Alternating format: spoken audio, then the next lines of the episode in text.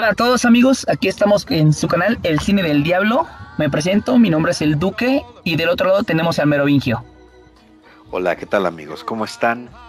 Eh, pues hoy tenemos una gran sorpresa, un gran tema, una película eh, del 2019 que hasta el día de hoy se sigue hablando de ella, que es Joker y que bueno, aquí le pusieron el, el curioso nombre de Guasón, ¿no? ¿No, Duque? ¿Cómo ves esa traducción? ¿Te gusta? No, mm, más o menos porque yo recuerdo que veía la caricatura de los noventas y era el Guasón. Pero pues sí, o sea, no, no está, no está tan mal. No está tan mal.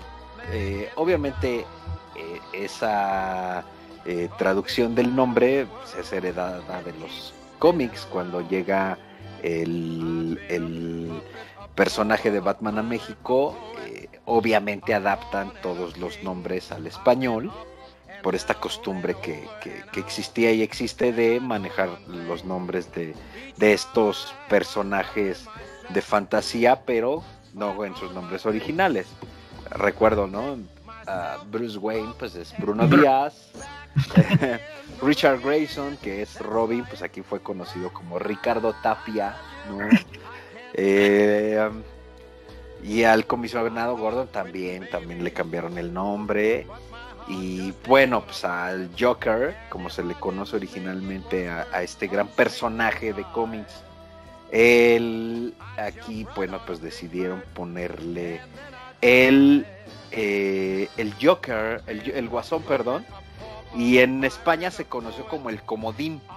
Entonces no sé, no, el comodín, sí, sí, sí, en verdad. El bromista, también hubo una época en México que editorial, editorial Beat cuando editaba el cómic de Batman aquí en México, editorial Beat en una época tradujo el nombre de Joker como el, como el comodín, como eh, eh, em, también se le conoció como, como el bromista. Entonces, pues para esta película del 2019, eh, las grandes empresas que, estuvieron proyectando aquí en México la película le pusieron Guasón, así, ¿no? Eh, a mí todavía me causa ruido el nombre. Eh, creo que Joker pues, es el, título que merece, ¿no? Pero como dices, por una cuestión comercial, todos lo, conocemos desde niños como, como Guasón, por las caricaturas, por las series, por los cómics editados de DC aquí en México. Entonces, en esa tradición se le conoció como, como, el, como el Guasón. Eh, pues un personaje de cómics bastante popular, ¿no, Duque? Creo que todos alguna vez hemos, hemos conocido a este, a este personaje que está considerado en, la historia del arte del cómic como el villano más famoso. Eh, fuera de tantos, ¿no? Pero este es el, eh, como la imagen más fuerte, tan es así es que el cine, eh, cuando se trata de Batman, siempre lo replica, ¿no? ¿No, Duque? Sí, no hay este película de Batman sin Joker, ¿no? sí, o sea, es como, como, como eh, ya recurrente, ¿no? Y pareciera que desgastan al personaje, pero es que el público lo pide. O sea, el, no, y... el público pide un Joker. Entonces, pues, en la historia de, las películas de Batman, desde eh, la serie de los 60 con Adam West, con Adam West y eh, pues, teníamos un Joker maravilloso, ¿no? Que era este gran actor César Romero, si mal no recuerdo. Exactamente. Y después Tim Burton con, Nicholson. Jack Nicholson nos regala un Joker fenomenal. Eh, posteriormente, Heath Ledger con este célebre personaje eh, de este Joker eh, bastante, bastante bien, bien construido. Posteriormente tuvimos el de Escuadrón Suicida. Que, que, yo les digo que es mi favorito. Me gusta mucho ese Joker de todos es mi favorito, yo sé que me van a crucificar, pero la verdad debo confesar que de todas las cintas donde eh, ha salido el Joker, eh, el de Escuadrón Suicida es mi favorito. Me gusta mucho esta creación del personaje, así un tanto gangsta, eh, un, Joker muy pulcro, un Joker muy psicópata, me gusta mucho la, interpretación que, se hizo en esta película, pero bueno, cuando sale Joaquín Phoenix con, este gran personaje, pues lo, creo, creo que, que si bien no es definitivo, eh, ha sido una de las mejores actuaciones de Phoenix y eh, sin duda alguna una de las mejores interpretaciones del personaje. Todas tienen sin duda, pero este rompe con todas expectativas. Es, es eh, sublime lo que hace Joaquín Phoenix con con el personaje de Joker. no sabemos en algún futuro que, nos del cine, pero hoy nos toca hablar de, del Joker de, de 2019, ¿no, Duque? ¿Tú cómo lo ves? A, mí me gustó mucho, en lo personal yo creo que también es, eh, bueno, este es mi favorito, porque me, gustan las historias así de, de origen. Me gusta que me demuestren a un Joker este, sensible al principio y que, que, que el guion esté tan bien que te lo va evolucionando y llegas a sentir un, una empatía por el personaje. Que ya si lo vemos de, otro lado, y esa empatía está mal justificada, ¿no? Porque él es el malo de, las sagas, ¿no? De Batman. Por supuesto. Em, el personaje es un clásico, un clásico villano de, de los cómics.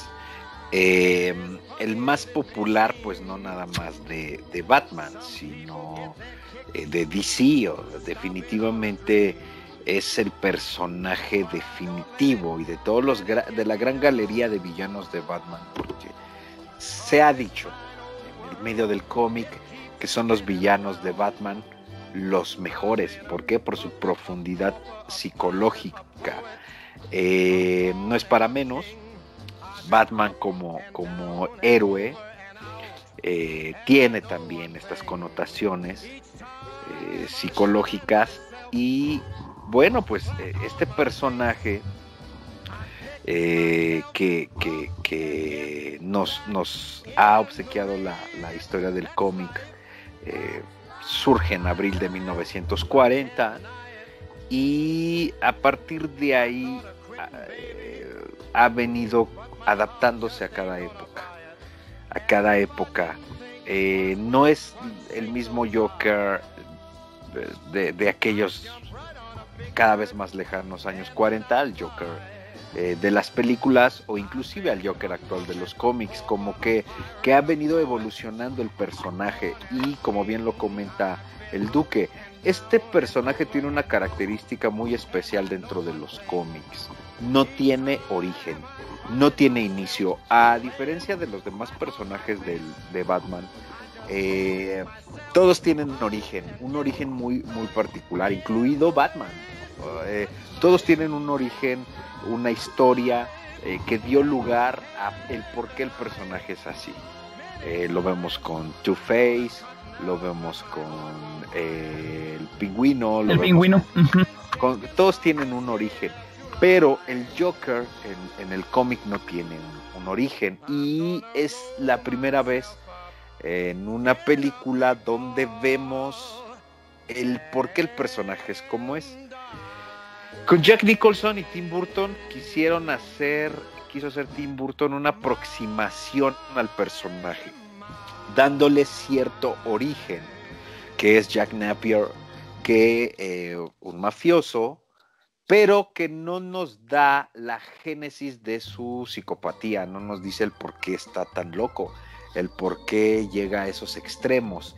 Y es hasta esta película con, eh, con, Todd eh, con Todd Phillips, que, bueno, pues es un director muy interesante, eh, porque es un director de películas de comedia, pero muy bien construidas.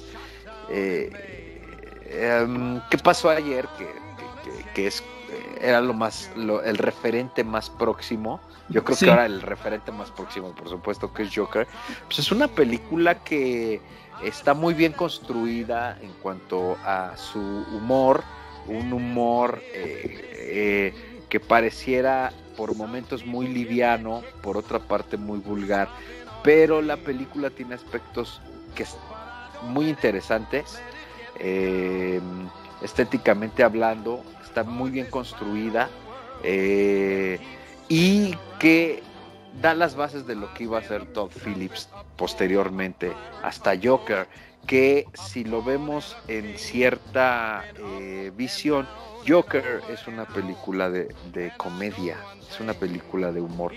Pudiese ser un humor muy extraño, pero sí lo tiene. No es un drama. En lo particular, yo no consideraría esta película como muchos la están considerando una, una película dramática eh, yo la considero en dos perspectivas. Que a ver, a ver tú qué, te parece esta idea. Es una película de comedia, sí, con un humor muy extraño, pero lo es.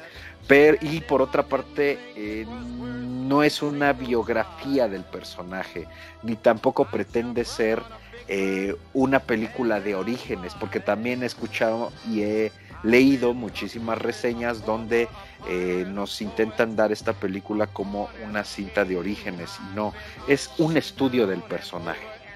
Es un estudio perfectamente eh, psicológico del personaje. Tan es así que eh, para llegar a esta locura extrema, el personaje tuvo que pasar por todo un proceso de vida. Y esta película lo explica eh, muy bien y eh, eh, muy bien documentada, porque estamos viendo la génesis de un psicópata. Y creo yo que para los estudiantes de carreras como psicología, pues es una película necesaria, obligada. ¿Por qué? Porque en efecto es la génesis de, un psicópata, cómo surge un psicópata, cómo se construye la mente de un psicópata, ¿Qué, por lo que tiene que pasar un personaje para tener estos problemas. En ese sentido, pues, es maravilloso, Duque. De hecho, este, qué bueno que mencionas esto, porque anteriormente nosotros ya habíamos tocado un tema parecido cuando analizamos Psycho, que, que igual hace un poco de simetría porque la madre de ambos, de Norman Bates como de Arthur Fleck, este, son, son causantes directa o indirectamente de, la locura de cada personaje respectivamente. De ahí creo que de ahí toma algo este Todd Phillips. Por supuesto.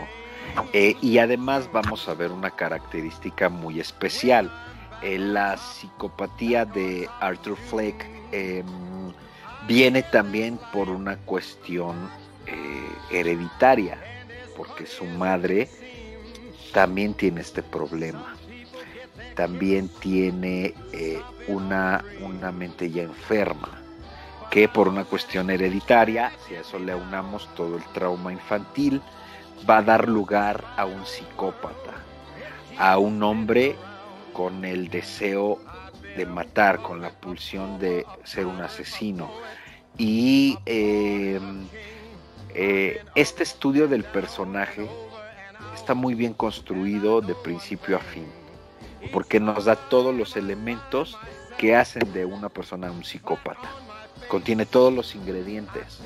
Y en ese sentido es un retrato fiel y un eh, estudio inclusive clínico, no nada más es un estudio del personaje del cómic, es también un estudio clínico de eh, un psicópata y em, tiene este personaje algunos detalles de bipolaridad.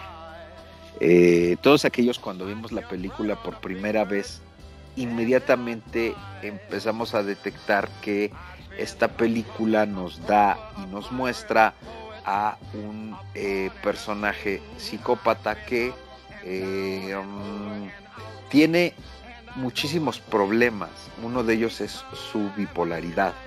¿Por qué? Porque cuando el personaje está contento, está feliz, mata, pero cuando está triste, se daña a sí mismo.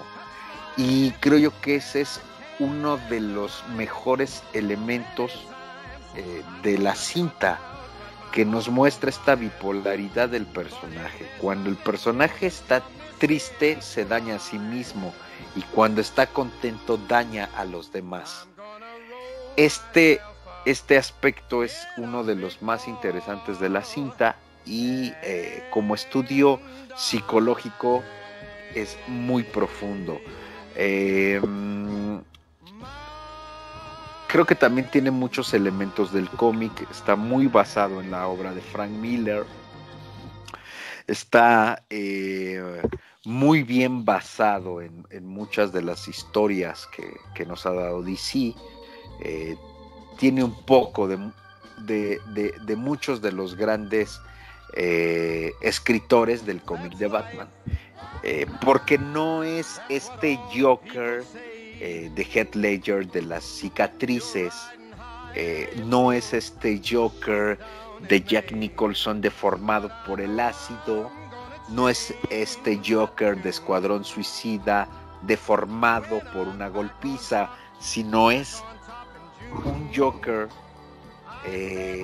deformado por dentro, no por fuera, es, es, un Joker, es un payaso, es un príncipe del crimen que está deformado desde dentro. No es una deformación del rostro, es una deformación de la psique. Esa sonrisa chillante e infernal le viene desde adentro. No es algo producto de su rostro, de una deformación, de una cicatriz, eh, de una mueca, sino es eh, esa deformación interna que da lugar a un personaje que, eh, asesina. Esto es ahora sí que en un primer plano, ¿no? Eh, Duque como la, la lo que nos da mostrar la película, ahora sí que en una primera dimensión. Atrás de ello pues, hay otras cosas de las cuales queremos hablar, porque de esto que, estamos diciendo hasta ahorita creo que lo han dicho todos, que es un buen retrato de un psicópata, que es un personaje y un estudio psicológico eh, muy bien, muy bien puesto y que obviamente cuáles son los elementos del cómic de esta cinta. Creo que de eso han hablado eh, todos. Entonces nosotros queremos hablar de estos otros elementos que hay detrás. Claro. Eh, hay elementos que pues, de la historia del cine, hay elementos eh, sociológicos de, esta cinta, hay elementos políticos de esta cinta, hay temas de economía en esta cinta. Eh, y también hay, mucho lenguaje cinematográfico. Y hay, como bien lo comentas, lenguaje cinematográfico. Y de eso es de lo que, de lo que queremos hablar. Entonces, eh, sí, sí eh, vayamos entendiendo que es una película de lo mejor que he visto en el cine. Además que tiene influencias tremendas de otros grandes, grandes, grandes directores. Todd Phillips eh, pareciera que nos está dando una película y utiliza recursos cinematográficos. Parece que estamos viendo una película de finales de los 70 Cuando abre los créditos en esta primera imagen, parece que estás viendo Taxi Driver, eh, eh, estás viendo no una película de esta época, pareciera que estás viendo una película de 1978, 79, ¿no, Duque? Claro, de hecho desde la primera toma, ¿no? Este, claro, desde la eh, primerísima. es, algo de, lo que quiero hablar porque es, es, este prácticamente desde ahí Todd Phillips te va mostrando este ciertas cualidades que, va a tener toda la película y, el personaje. Si recordamos, este, la, película empieza con un traveling hacia el frente, donde este Arthur Flex está viendo en un espejo. Pero si ponemos más atención, a través de ese espejo se ve la tarjeta checadora, ¿no? Y todos los compañeros que están adentro de, este cuarto se ve como le están dando la espalda a Arthur que, si se quiere y lo podemos ver así, es, es la misma sociedad que, le está dando la espalda ya desde su trabajo. O sea, van pasando la gente y le está dando la espalda al momento que se marcha. Así, así es como empieza la película, con un traveling hacia enfrente y ya Todd Phillips, Todd Phillips, perdón, este, nos hacía, nos hacía una, un pequeño guiño de, de lo que iba a ser toda la película. Así es, y esta imagen eh, es una metáfora del cine en sí misma, ¿no, Duque? Porque em, de alguna manera nos está dando los elementos para entender esta película también como eh, un relato, una metáfora de lo que es el cine en sí mismo, desde sus inicios hasta la actualidad, hasta la época contemporánea. Y es algo que ya el duque me, había hecho mención con respecto a que esta película es eh, la, historia del cine, ¿no, ¿no Duque? Sí, este, bueno, ahí ya, ya, se puede apreciar más en la segunda, en el segundo corte, ¿no? Que está este la pianola eh, tocando y este Arthur bailando en la calle, eh, música de los 20 eh, cuando, cuando se podría decir que se iniciaba el cine. Y más adelante lo, vamos a ver con este Fred Astaire en la pantalla, ¿no? Así es. De la casa de, Joaquín ya con el, con, con el arribo del cine sonoro y con el arribo de esta musicalidad dentro del cine. Eh, y estos son elementos que em, nos dan a entender que esta evolución ah, del personaje de Arthur Fleck a través de toda la cinta pues, es una metáfora también de la historia del cine. Y, es algo que eh, nos va mostrando escena por escena hasta ya lo último, ¿no? Con, con eh, estas imágenes del caos, de, em, cómo una sociedad puede llegar a ser influida por un personaje de este calibre. Eh, luego entonces podemos considerar que Joker es una cinta no de cómics, no es un melodrama. Eh, tiene muchísimas lecturas. Eh, es una película que en sí misma engloba la historia del cine y que también de alguna forma nos da la historia también de la comicidad. ¿Por qué?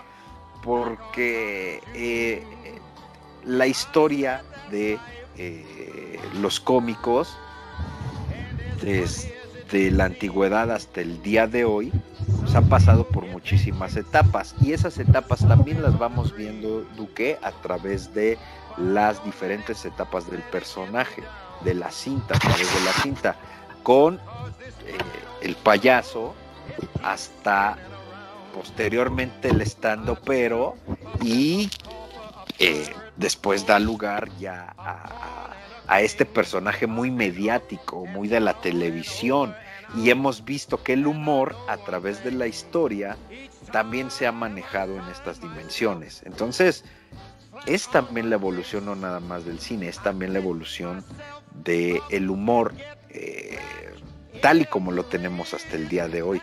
En ese sentido, la película de Joker eh, eh, tiene muchísimas lecturas y, y, y esta no me la había no lo había hecho yo, ¿eh? Qué, buena, qué buena lectura hiciste.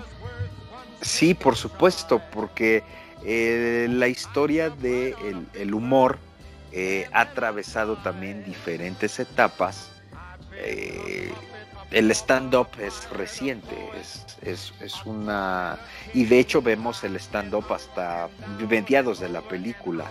Sí. pero antes del stand-up, pues estaba el clown y el clown, pues es uno de los elementos más antiguos del humor. Y recordemos que eh, el humor también tiene, esta doble connotación, que el humor no, no, no tiene solamente la connotación de risas, el humor también tiene esta connotación de maldad y de oscuridad. Tan es así que se ha afirmado que todo chiste es serio, y que todo, todo lo serio también tiene de trasfondo un chiste. Entonces el humor también tiene esta doble dimensión. El humor tiene este aspecto luminoso, este aspecto gracioso, pero el humor también tiene este aspecto oscuro y este aspecto de maldad. Por eso es que el payaso, el clown, el duende, el arlequín tiene esta connotación también satánica. Y esto lo vamos a ver a través de la historia. Eh, si nosotros nos damos cuenta, el clown, el payaso, también tiene esta connotación de, maldad. Y el humor en sí mismo engloba una, un cariz también hiriente. El humor también sirve para dañar, para hacer daño. Es una arma perfecta para lastimar al otro. Ya de inicio, el humor se nos presenta eh, en la película como una eh, crueldad. El chiste también es cruel, el chiste también sirve para dañar. Entonces la historia del humor está también relacionada con, la historia de la maldad. Eh, el clown tiene esta doble connotación, el arlequín, el eh, humorista y lo vemos en la época contemporánea, en esta época de transmodernidad, hay que tener mucho cuidado con los chistes. Si alguien dice chiste subido de tono puede ser crucificado por el Vox Populi. ¿Por qué? Porque es hasta el día de hoy que nos estamos dando cuenta que el humor también tiene una connotación demasiado maligna. Y en ese sentido, creo que Joker nos lo muestra, nos lo muestra eh, muy bien construido, porque vemos esa, eh, esa evolución del humor ese humor inocente con el payaso bailando, eh, este humor con el payasito haciendo chistes malos o chistes buenos, dependiendo de la perspectiva, porque también tiene esa doble connotación el chiste, ah, hasta nuestros días, donde el humor puede matar. Y eh, creo yo que, este es un gran acierto de la película. Eh, analizarlo y profundizarlo nos daría para un programa de muchísimo tiempo, pero no nos podemos eh, detener ahí. También tenemos que ver esto que bien comentó el Duque de la lectura de la película como la historia del cine, que me parece muy interesante esta perspectiva eh, porque vamos a estar viendo esta evolución de lo que vamos viendo en pantalla. Eh, entonces, si alguien quiere ver esta película como una película basada en cómics, como la historia de, del Joker, esto es parte de una de las tantas lecturas que se puede tener de la película, pero detrás hay muchísimos otros detalles que hacen de esta cinta no nada más me atrevería a decir una de las mejores del 2019, sino una de las mejores de la historia. No estamos exagerando, es una muy buena película con muchos buenos recursos y eh, que dan lugar a un relato que toma como pretexto y que ya nos da otra cosa, ya no es esta, estamos acostumbrados a que las películas basado, basadas en cómics son demasiado infantiles, son relatos muy ligeros. Fórmulas fórmulas exactamente, son eh, recetas que, que, te dan con... Que ya vienen digeridas, ¿no? Para que... y con, el chiste fácil. Exactamente. Con el chiste fácil, lo hemos visto en todo el universo de Marvel, en el universo cinematográfico, pero esta película, ojo, ya nos habla de eh, el cine basado en personajes de cómic, pero desde otra perspectiva, una perspectiva más profunda. Es como la, la, Logan de DC. Exactamente. Bueno, también Logan es una maravilla, tenemos que hablar de ella en, este podcast porque eh, el, personaje en sí mismo está muy bien construido y es un gran relato, es una gran película porque realmente es un neo-western. Exactamente, Maglon es un genio. Así es, por supuesto, es un genio. Además, em, ya, ya muy acostumbrado al tema del, western. Y Logan es, es neo-western puro. Eh, que toma de pretexto un buen personaje de cómics, porque además Logan es un personajazo. Eh, y sabe muy bien contar extraer lo mejor del personaje de los cómics y bueno, darnos una de las mejores películas. Eh, creo yo que de todas las películas de X-Men, Logan es la mejor. Sí, eh, por mucho. Ya hablaremos, tendremos que hacerle un podcast. Es una maravilla. Y sí, en efecto, muy bien, muy bien dicho por el Duque. Eh, al nivel de Marvel con, con, la película de Logan, de este lado de la compañía DC, de, de la distinguida competencia, eh, decía Stan Lee, eh, pues tenemos a Joker, que, también es una muy buena cinta. Por cierto, para aquellos que, no han visto la versión en blanco y negro de Logan, véanla. Eh, porque verla, creo que la esencia de la, cinta es, es en blanco y negro. Véanla, la van a disfrutar eh, horrores. Y, Joker por supuesto que si no la han visto está obligadísima, tienen que verla, es, es una de las mejores películas de la historia. Eh, Phoenix hace... Tipazo, tipazo. excelente, una excelente interpretación eh, de este villano. Va a ser difícil que alguien lo supere eh, por la dimensión que le da al personaje. esto lo logra a través de una personalidad y de una capacidad actoral eh, fuera de serie y con una muy buena dirección. Todd Phillips hace verdaderamente una gozada desde los créditos. Eh, la fotografía también está muy bien. De hecho, fotografía, eh, ahora de lo, de lo de la historia del cine que estábamos comentando, este, ya de pasar del cine mudo al cine sonoro, este, si, se quiere podemos ver la misma película como una representación de lo que le siguió al cine de Hollywood, no al cine de los setentas, que en sí la película está basada en, en los setentas y en ese estilo de grabar, muy, referente a Taxi Driver, que es del 76. Así es. Em, esta película es un gran homenaje también a todo el cine de los setentas. Estéticamente y eh, también en la forma de contarnos la historia. Es un gran, gran homenaje al cine de, este, de esta década, eh, lo cual disfrutamos tremendamente porque eh, tendrían que haber pasado años, años en verdad para ver una, una cinta de, este calibre. Lo celebramos. Em, tiene, tiene también muchísimos elementos que nos dan em, a discutir en la herencia eh, de, la psicología del personaje y eh, el guion también hay que decirlo. El guion es una, una, eh, gozada. Tiene elementos narrativos que eh,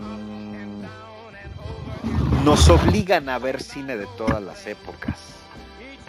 Otro ejemplo claro y este otro guiño al cine mudo es cuando la comunidad eh, millonaria de Ciudad Gótica está eh, en el cine mismo viendo un clásico. tiempos modernos. Que es tiempos modernos. Eh, y ver el cine dentro del cine, creo yo que es un, gran recurso narrativo. El guion está muy bien construido y esto no nada más es un guiño al, a esta gran época del cine eh, y, esta gran cinta que es Tiempos Modernos. Es, es también una forma de, explicar el centro de la película, que es este gran conflicto entre dos, eh, dos, dos eh, grandes, grandes posturas. pues los ricos contra, contra los desposeídos. y, y, este guiño a a tiempos modernos. ¿Por qué? Porque originalmente recordemos que esta película de Chaplin es una crítica a la sociedad industrializada. Es una crítica al capitalismo. Y en cierta medida Joker también lo es. Es una crítica a eh, esta, eh, esta posición de, los ricos como y nos los presenta a Thomas Wayne como eh, un personaje frío, como un personaje cruel, como un personaje elitista, un personaje eh, que eh, tiene muy marcada la diferencia entre los pobres, entre los desposeídos, porque para él todos ellos son rufianes. Ratas no los llama en la... Eso es muy fuerte, porque este discurso clasista, este discurso clasista propio de un estado, en un estamento burgués, eh, es el discurso elitista y clasista que podemos ver hasta el día de hoy. Eh, llamar ratas, llamar naco, llamar jodidos a un sector de la población, pues todavía es parte del discurso que inclusive podemos ver en México. Eh, y, e, y, esta em, confrontación dialéctica de estas dos posturas es algo que también nos presenta eh, la película de Joker. Tengo que apuntar que a diferencia de cómo lo hacen en, Parasite, en Parasite también, también toman esta, esta idea dialéctica, este eterno conflicto entre una sociedad burguesa y, eh, de una sociedad eh, desposeída, que son los pobres, que es el lumpen proletariado, Parasite, a mi parecer, creo que lo hace de una forma más maniqueísta. Y Joker, creo Más alegórica, ¿no? Como que te lo tira a la cara. Exactamente, y, considero que Joker te presenta también este dilema, pero desde una perspectiva eh, más inteligente, lo hace mejor construido, no te presenta este conflicto de clases como, como una mera eh, confrontación, sino que hay todo un trasfondo. Y, en ese sentido creo que Joker nos lo presenta mejor que Parasite. Em, tiene estas dos dimensiones también. El, conflicto entre, entre los desposeídos y este elitismo representado en esta figura que no nada más es eh, el elitismo, es este, este, este paternalismo eh, esta sociedad patriarcal, rígida, esta sociedad hasta cierto punto eh, bastante vertical, donde se representa muy bien en el padre de Bruce Wayne, Thomas Wayne, eh, es, es el personaje que resume esta postura y lo vemos en su elitismo, no nada más en el discurso, también en su imagen. Es como, como es tremendamente, eh, tremendamente presentado, impecable. Eh, creo yo que ese es un, aspecto muy interesante de la película. Eh, desde el vestuario ya nos presenta esta diferencia y está muy bien construido creo que también en cuestión de imágenes hay muchísimas metáforas en los colores, eh, porque vamos a ver en toda la cinta que Thomas Wayne se presenta eh, con un rostro siempre serio, adusto, y su vestimenta también refleja esta, esta característica, mientras que Arthur Fleck es más colorido, eh, tiene colores más ocres, más relacionados con la pobreza, son estos cafés, estos colores arena, y que vamos a ver ya más estridentes en su transformación. allá la, locura de un personaje, donde ya lo vemos realizado, ya es una estrella, ¿no? Y es un rockstar, ya es una, un personaje eh, totalmente liberado ya está en el podio, es un personaje liberado, ya es un personaje que explota como, como eh, eh, que, ya sale a, flote toda su locura. Eh, y, creo que, estos elementos están muy bien construidos. Y, qué bueno que mencionas eso también, porque todo esto igual este, en el guion se, se lleva un proceso, porque lo, hay varias escenas que te lo van marcando pero hay la más este, notoria es la de cuando él va en el autobús. Al principio del autobús, en, la, en los primeros 7, 8 minutos, se le ve que va del lado de la ventana, ¿no? Sí, a la siguiente vez que, que, se sube al, al, autobús, se ve en, la, en, la, en el asiento de la derecha, en el que está en el pasillo. Y cuando Murray le, llama para que vaya a su programa, a ella se le ve centra, en, la parte de atrás, pero en el centro de la, del, autobús, ella está centrado en, lo que va a hacer.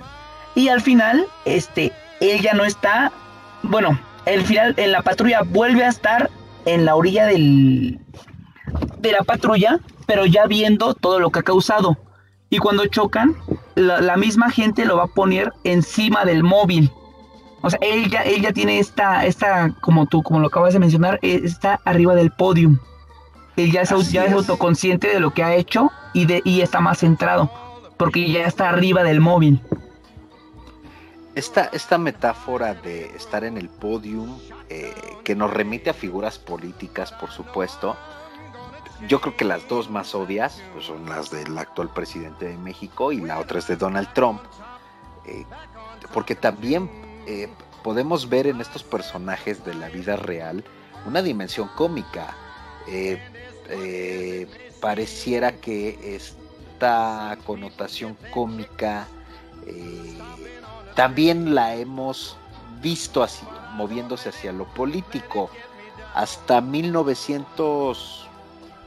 1980, esta década de los 80s, 90 todavía, la figura del político era una figura de seriedad, era una figura que todo mundo tomaba en serio, era una figura de autoridad y de respeto.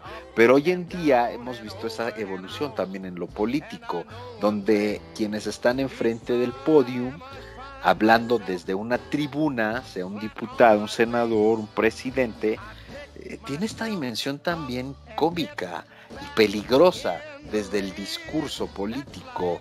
Y en ese sentido eh, ya en esta parte de la película que comenta el, duque, vemos ya al Joker como un político, ya es su dimensión política, ya es una dimensión de poder, porque él está desde arriba dirigiendo a toda la masa. Y esta eh, postura y esta eh, metáfora de lo político está, está presentada en, el Joker con el, pueblo eh, llamándolo. Eh, y en ese sentido el Joker también es una metáfora del populismo. Eh,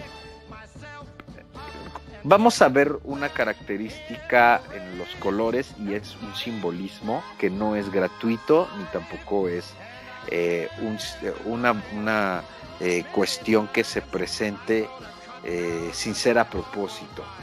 Eh, si nosotros vemos los colores que utiliza eh, Joker, son estos colores anaranjados. Y estos colores anaranjados, eh, si, si, vemos la metáfora y la trasladamos al terreno político, a la arena política, pues van muy de acuerdo con... y el referente obvio es Donald Trump. ¿Por qué? Porque él es el hombre del cabello naranja, de la piel anaranjada, y eh, vemos esta dimensión de lo político en Joker. Es el Joker presentado como un político que toma la tribuna, que es alabado, que es un populista, que es endiosado, que es ensalzado, pero que no deja de ser cómico por ello. Y eh, eh, esta doble connotación del rey como esta confusión del rey con el bufón la tenemos desde la Edad Media. ¿Por qué? Porque había veces que el bufón se sentaba en el, trono del rey y el rey se sentaba eh, en el lugar del bufón. Entonces también hay una dimensión de lo político en este relato. Y em, eh, este, simbolismo eh, lo tenemos muy bien presentado en esta escena que es maravillosa. encima del carro pues, es vitoreado y es, alabado, ¿no? Por, el pueblo. Eh, y, quien quiera ver Joker como una em, como un relato sobre la protesta también está muy, muy es, es querer reducir el mensaje de la película. Si es parte de la película, el, tema exactamente. de la protesta, porque además va muy en boga con todos los movimientos que hemos visto en la actualidad en, Estados Unidos.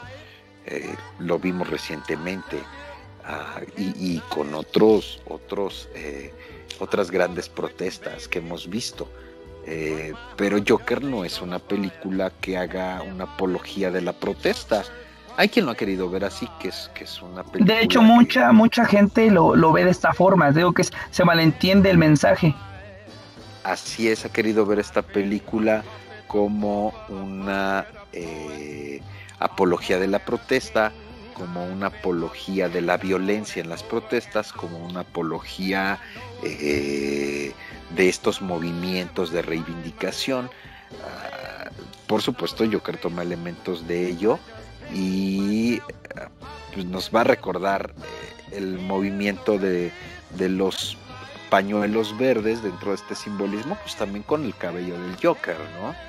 Eh, Joker es la síntesis de eh, la protesta social, es la síntesis también de los desposeídos y creo yo que, en ese sentido eh, la, eh, película como una metáfora de eh, los movimientos sociales que estamos viendo de un tiempo para acá lo, hace magistralmente. esta sociedad cruel, porque curiosamente vivimos tiempos donde tratamos de ser políticamente correctos, pero da la curiosidad que la sociedad más políticamente correcta es la más violenta. Y creo que esto también lo tiene, lo tiene Joker, eh, esta doble connotación eh, de ser una sociedad cruel, una sociedad ácida. La sociedad más cruel en su humor, la sociedad más ácida, más violenta, se da curiosamente en estos tiempos de corrección política. Y eh, creo yo que, que, eh, la cinta lo, explica desde estas metáforas. Eh, no enfocarse en el héroe, sino enfocarse en lo... Si bien en el cómic Joker es transformado en esta fábrica donde hay ácidos, el Joker de Phoenix es transformado por esta fábrica de violencia que es la sociedad. Y desde esta eh, acidez, desde esta comicidad violenta, eh, y que da lugar a una sociedad tremendamente brutal y egoísta. Eh, mira, y ahorita que mencionas el egoísmo, regresando otra vez a la primera escena donde él es atacado por... Es curioso, voy a mencionar dos puntos aquí él es atacado por gente este, afroamericana y, con raíces latinas, son chicos. Pero él está, está bailando de forma muy llamativa, pero todos los que están pasando al lado de él, nadie lo voltea a ver. Incluso cuando, cuando él va corriendo, nadie, nadie hace nada por detener a los ladrones, ¿no? Este, es, este, como tú lo dices, la sociedad, este, lo, lo excluye, lo excluye a él. Y son, son, son. Ahora, el otro punto que me, que me iba a referir es que esto, esto de las personas afroamericanas y, y de otra raza está muy marcado en la película. Porque si se quiere también, este, la otra persona que conscientemente o inconscientemente le hizo daño es la, la, la psicóloga, ¿no? Porque él en la entrevista que le está haciendo la primera, él dice que le había comentado que, que quería ser este comediante y la psicóloga le dice que no es cierto. Y Arturo afirma que sí le dijo y es cuando le pregunta que si, que si nunca lo escucha. Ahora, a otra persona de color que le hace daño es, bueno, donde nuevamente, inconscientemente, ella es la vecina, ¿no? Porque pues jamás estuvo con él y él lo toma como que también ella le está haciendo daño. Y el último es este el, el tipo de la oficina donde, donde trataban a su madre es una persona de color, igual que le quieren negar los papeles para que él sepa eh, que su madre lo maltrataba. son, son cuatro personas de color, de color que le hacen daño.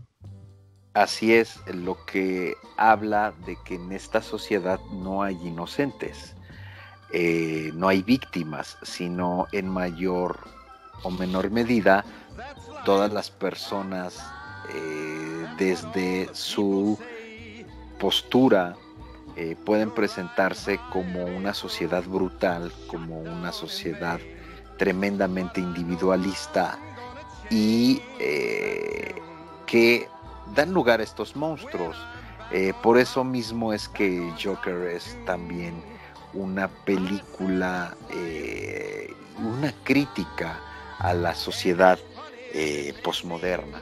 Es una crítica muy bien lograda a esta sociedad violenta, a esta sociedad tremendamente cruel, tremendamente individualista, donde cada vez vemos mayores expresiones de violencia y que eh, nos da lugar a caos y, a verdaderos eh, em, conflictos sociales.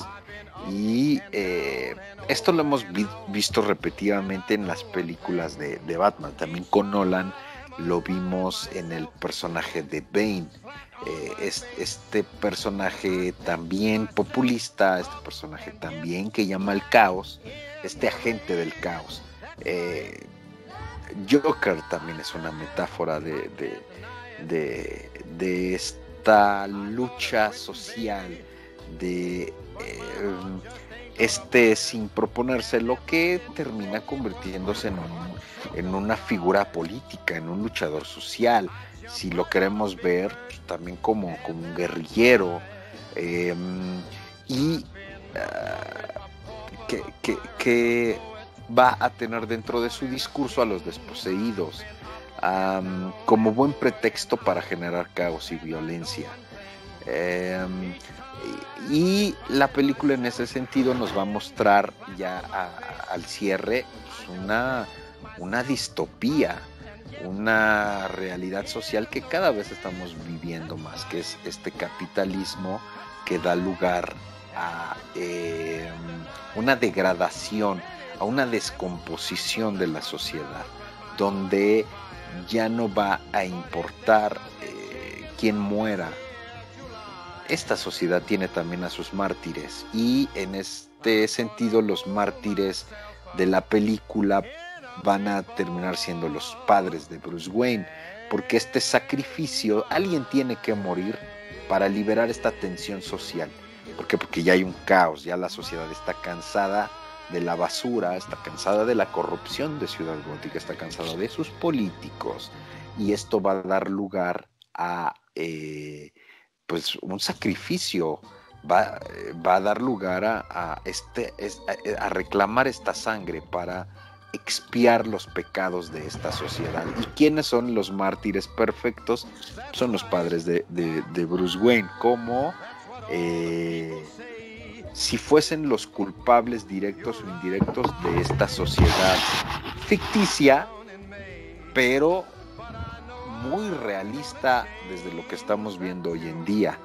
Eh, pareciera que, Joker se adelanta a lo que veríamos meses después en la Casa Blanca, eh, con esta, esta serie de movimientos. Eh, y lo vamos a seguir viendo, creo yo que, un alto porcentaje de población en el mundo pues nos está, nos está dando ya estas, estas, estas, eh, estos síntomas ya de, de, de, eh, fenómenos de desigualdad, de expresiones de violencia.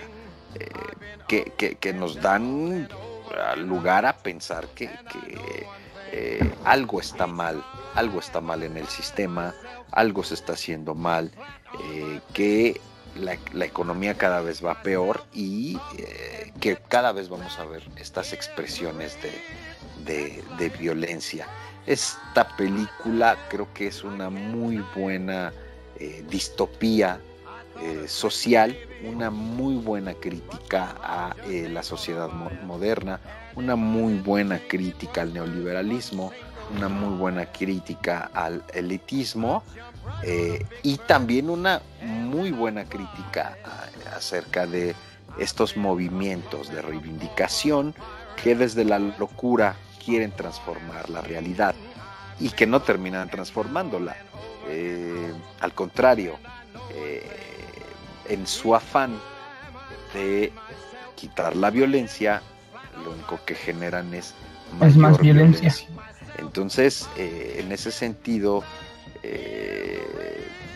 va, rompe con, con la ficción y pues es darnos una sociedad bastante deformada, eh, trastornada y que incide lo social en el individuo pues, hasta llevarlo al límite de la locura, que es lo que vemos en este personaje.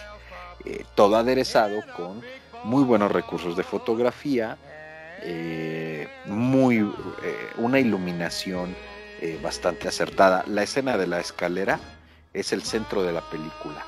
esa escena en ese plano desde eh, esa caminata, desde arriba, eh, descendiendo. Descendiendo a la locura, ¿no? Descendiendo a la locura, ese descenso, eh, podemos ver el sol de fondo, ah, podemos ver estos, estos pasos de este baile muy, muy frenético, muy dentro de la locura y, es una liberación, una liberación de la locura. Eh, esa, esa, escena es, una eh, de las escenas más hermosas que, me ha tocado ver en la historia del cine. Y va a ser súper recordada. Es icónica ya esta película. Esta película ya es eh, una, una película que se queda ya en los anales de la cinematografía eh, porque eh, tiene estos elementos muy característicos, estos mensajes, esas imágenes eh, no, no se pueden olvidar. es un relato de lo antisocial, del asesinato como un fenómeno de locura, pero también como un fenómeno enmarcado dentro de la pobreza y de la locura eh, y que nos da esta idea eh, de, esta lucha permanente ¿no? de clases.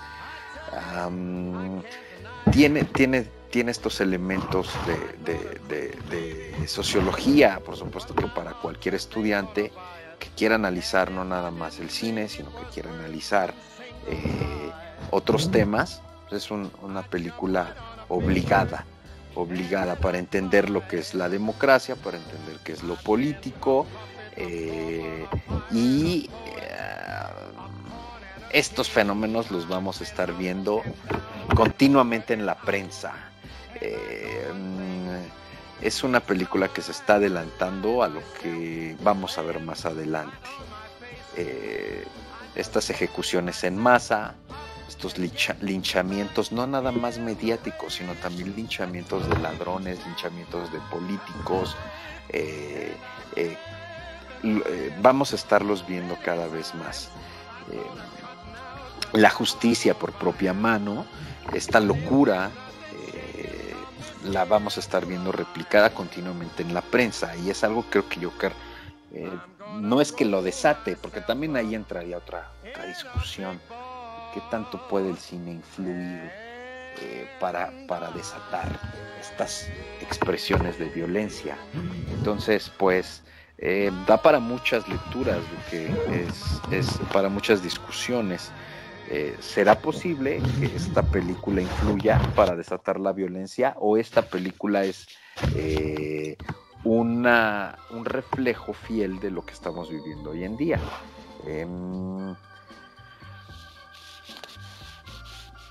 Sí, no, acabamos de ver, eh, por ejemplo, cuando salió el, Joker de Heath Ledger, se quiso relacionar algunas de los eh, de los asesinatos en escuelas que se empezaron a dar posterior a esta película y se quiso relacionar de alguna forma que habían influido los personajes de, del Batman de Nolan para que se consumaran estos asesinatos en escuelas. Eh, la discusión está ahí en la sociedad estadounidense. Recuerdo también esta, esta polémica que se, que se ha dado a través del tiempo con los videojuegos, influyen en la sociedad. Y una pregunta obligada, que fue una gran discusión en su momento cuando se estrenó Joker. Sí, estos personas, si esta, si esta película influiría de forma notable para la expresión de estos de estos elementos. Entonces habrá que, habrá que, habrá que, que, revisarlo, que contestarlo, ¿no? ¿Cómo ves? ¿Cómo ves eso? Estaría bien para, para un podcast entero, ¿no? Porque sí, es este es mucho tema por abordar. Igual se puede, se puede hacer una segunda parte como hicimos con el de Psycho. Perfecto, pues entonces vamos a cerrar con, esta, con esta pregunta abierta. Eh, los invitamos para que continúen eh, viendo, escuchando, viendo eh, lo que ya tenemos ahí en, YouTube, los diferentes podcasts. Acabamos de, de subir, ¿no, Duque? El de Fiebre de Sábado por la Noche este análisis simbólico que, hizo favor el duque de, realizar, que está muy bien construido, muy bien explicado, eh, y dejamos esa pregunta abierta, ¿no? Si, Igual y si quieren adelantarse este, al podcast en los comentarios, pueden este, poner su respuesta, nos ayudarían bastante si comentan y le dan like. Más que nada si se suscriben, porque en el de el podcast Ya no estoy aquí, que por cierto es el más escuchado en YouTube de habla hispana. Tenemos más de 7000 visitas y el 95% son de no suscriptores. Sí, por eso si nos escuchan, los invitamos a, que se suscriban, nos, ayudarían bastante. Así es. Em, y bueno, pues básicamente vamos a dejarlo hasta aquí con, con Joker. Prometemos una segunda parte porque por lo que, por más que quisimos ser muy, muy breves. breves y, con información muy compacta de varios elementos. Son muchísimos temas a discutir. Entonces, pues vamos a dejarlo por, por hoy aquí. Amigos, los invitamos, como dice el Duque, a, suscribirse a Cine del Diablo en todas las plataformas eh, y eh, en, en pues, los diferentes, los diferentes programas que tenemos ahí subidos escúchenlos y eh, déjenos, déjenos en los comentarios qué opinan al respecto y si, y si quieren una segunda parte, que de cualquier forma la vamos a hacer, ¿no? Pero bueno.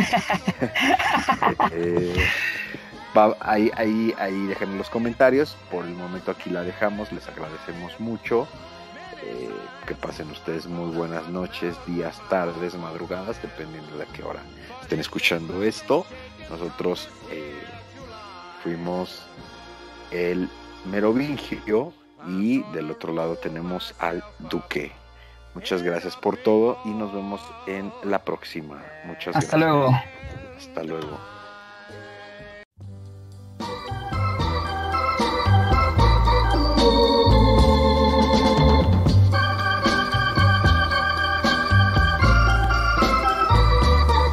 That's life.